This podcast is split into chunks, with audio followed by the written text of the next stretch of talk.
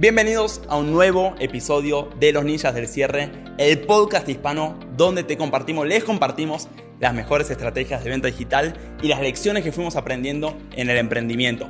Espero que les guste este episodio, lo grabamos como siempre con mucho amor. Si te gusta, suscríbete, compartilo y sin dar más vuelta, arranquemos, démosle play. Entonces estamos viendo acá un poquito lo que son conceptos, ¿no? Cómo conseguir colaboraciones, viendo casos de estudio, analizándolos y tomando notas. Entonces acuérdense, ¿cuáles eran los pilares de las colaboraciones? Eran básicamente tres, ¿ok? Relación, proceso. Cuando digo proceso, básicamente son guiones, sinceramente. Entonces, relación, guiones, formas de pedirlo, un proceso. Este es el proceso, este, este paso a paso. Y por último, lo que son los hacks. Los hacks son estos gatillos, estas diferentes formas que, que les incrementan las chances. Vamos a ver otro, ¿ok? Vamos a ver uno que arranca en Instagram. Una persona que no me conoce, ¿ok? Esta es una persona que no me conoce. Y van a ver transparentemente cómo se construye acá la relación. Van a ver mucho eso en este caso estudio. Por eso les recomiendo que le presten atención. Van a ver cómo la relación se convierte en una colaboración. Jeffrey, amigo, ¿cómo anda eso? Acá Bueno, fíjese o no. Primero le escribo Jeffrey, amigo, ¿cómo vas? Acá te saluda Teo. Acuérdense. ¿Se acuerdan que en el proceso habíamos visto, haces tu lista y haces tu contacto inicial. ¿Cuál es el contacto inicial en este caso? Es este mensajito. ¿Cómo saludarte? ¿Cómo saludarte? Mira. Es este mensajito acá. Jeffrey, ¿cómo vas? Acá te saluda Teo. Y eso se lo mando a toda la lista. No excluyo a nadie. ¿Vale? Entonces le escribo, Jeffrey, amigo, ¿cómo vas? Acá te saluda Teo. Ese es el contacto inicial. A veces es tan simple como eso. Ahora, ¿cuál es el truco? Si te responde, le mandas el mensaje. Si no te responde, le mandas el mensaje. ¿Va? Entonces me pone, hola Teo, ¿cómo estás? Y Teito le responde. Jeffrey, amigo, ¿cómo anda eso? Acá de lujo, todo por suerte. Bueno. Amigo, ¿sabes que te quería por lo siguiente? Sé que no nos conocemos, pero ahí te crucé en lo que son las Power Class de, de B-Master, estuve viendo un poquito, chusmeándote, y me, me crucé con tu... Llegué a tu perfil de Instagram, básicamente. Ok. ¿Se acuerdan que yo en su momento me pregunté quién tiene mi audiencia? ¿Se acuerdan? Entonces, oportunidades de colaboraciones hay en todos lados en todos lados. Miren, por ejemplo, hay veces que yo en un evento veo que hay un montón de exponentes y estos exponentes los empiezo a investigar. ¿Por qué? Porque probablemente sean personas que tengan audiencia y probablemente sean personas con las cuales puedo hacer una colaboración. Entonces, cuando entendés el concepto de qué personas tienen tu audiencia, empiezas a identificar oportunidades. Vamos a ver otro ejemplo. Hubo este evento de Titanes. Todas estas personas fueron speakers. Asumo que estas personas tienen algún tipo de autoridad en la industria. Haga o no haga una colaboración con ellos, por ahí me interese precisamente hacer, construir la relación. Con alguna de estas personas nunca hice una colaboración, pero les escribí y construí la relación. Repito, cuantas más relaciones, cuanto más network, más network. Y una de las cosas que hice en su momento fue que entré a la plataforma de Master y me fijé quiénes eran los masters, ¿ok? Quiénes eran las personas que daban clase en esa plataforma. Y a todas esas personas les escribí. ¿Qué les escribí? Literalmente lo que les acabo de decir. Che, Juan, sabes que te encontré en la Power Class de B-Master y hago mi propuesta. Entonces anoten eso también, que a la persona le dicen de dónde la encontraron. Son 100% sinceros y transparentes de dónde la encontraron. ¿Sabes que te crucé en Instagram? ¿Sabes que te encontré en Google?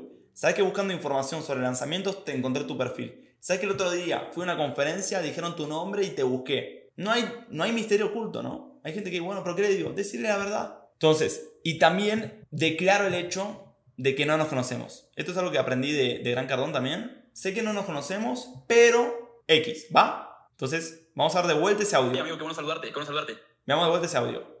Jeffrey, amigo, ¿cómo anda eso? Acá de lujo, todo por suerte. Amigo, ¿sabes que te quería por lo siguiente? Sé que no nos conocemos, pero ahí te crucé en lo que son las Power Class de, de B-Master, estuve viendo un poquito, chusmeándote, y me, me crucé con tu... Llegué a tu perfil de Instagram, básicamente. Me alegro, Teo, todo bien, gracias a Dios. Ahorita apenas almorzando. Qué bueno, qué bueno, amigo, me alegro mucho. Pero ¿sabes que te quería por lo siguiente? Yo primera semana de lo que es primera semana de cada mes, siempre aprovecho para cuadrar un poco todas las colaboraciones por el resto de, de, las semanas y del mes. Y aprovechando ahí en marzo, quería colaborar un poco con gente que estuviese en la industria digital, ya sea afiliados, marketers, lanzadores. Así que nada, te crucé y se, me ocurrió escribirte a ver si, si querías, si estás abierto a hacer algo. Eh, sé, que, sé que por ahí no nos conocemos mucho, pero si quieres conectamos o intercambiamos número WhatsApp, te muestro un poco lo que nosotros hacemos y vemos si podemos hacer algo juntos, que, que estoy seguro que sí. Listo. Entonces, ¿qué me dice ahí? ¿Qué, qué, qué, qué, factores vieron en ese caso? ¿Qué es la estacionalidad? Y lo van a ver más adelante. Le digo a la persona, ¿sabes que yo siempre aprovecho principio de mes para cuadrar las colaboraciones de toda la semana? Si estoy a mitad de mes, ¿qué le digo? ¿Sabes que siempre aprovecho a mitad de mes para coordinar todas las colaboraciones del mes entrante? Si estoy a fin de mes, ¿qué le digo? ¿Sabes que siempre aprovecho fin de mes para X. Si estoy a fin de año, ¿qué le digo? ¿Sabes que estoy a fin de año? Entonces, ¿qué hace eso? Básicamente me da una razón para escribirle, una razón específica, más específica para escribirle. Y por ende la persona lo toma como natural, ¿o no? Se justifica o justifica que tiene sentido que le escriba. Lo ve menos raro al contacto en frío. ¿Por qué? Porque hay una excusa estacional, que es la especificidad. La especificidad, si se fijan, es que yo describo específicamente a qué se dedica esta persona. Como que no estoy buscando a cualquiera. Le digo, Estoy contactando con marketers, gente que está haciendo lanzamiento, quería empezar a hacer colaboraciones y vi tu perfil y pensé en vos, ¿no? Entonces, básicamente, no lo hago genérico, sino que describo. Si, por ejemplo, le escribo a una persona que está en el nicho de fitness, le voy a decir, ¿sabes que tenía ganas de colaborar con alguien del nicho fitness? Que estuviese en el nicho fitness y también estuviese en la industria de infoproductos y vi tu perfil, me pareció ahí como que, que, encajaba mucho, cuadraba mucho. Sé que no nos conocemos, pero si querés intercambiamos contacto y te muestro un poquito más de lo que hacemos nosotros, a ver si se nos ocurre alguna forma de colaborar. ¿Qué estoy haciendo ahí? En este CTA. Este CTA lo que, se, lo, lo que estamos haciendo, estamos sacando presión. Vieron que la gente, los vendedores muchas veces dicen sin compromiso, ¿ok? Ya está medio quemada la frase sin compromiso. Hasta a veces cuando alguien me dice sin compromiso, mi cerebro escucha con compromiso. ¿Pero por qué se usaba el concepto de sin compromiso? Hay gente que ni entiende qué es lo que está pasando.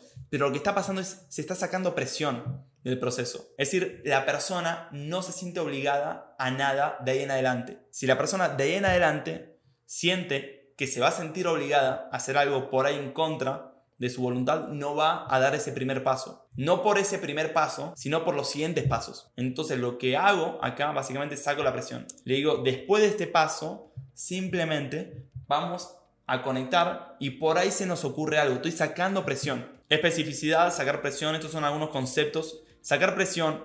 Ustedes dirán, pero Tino todo el día dice, lo escucho Tino en sus reels, en sus reels decir que la presión es algo bueno. No es que sea algo malo, para mí es algo bueno también la presión, pero tienen que saber cómo utilizarla. La presión es una herramienta, ¿está bien? Es como decirme, ¿la presión es buena o mala? Bueno, miren, para comprimir gas dentro de un tubo de metal es extremadamente buena. Pero si vas a usar presión para meterte a 20 kilómetros bajo el agua del mar, por ahí te rompa la cabeza de tanta presión, ¿o no?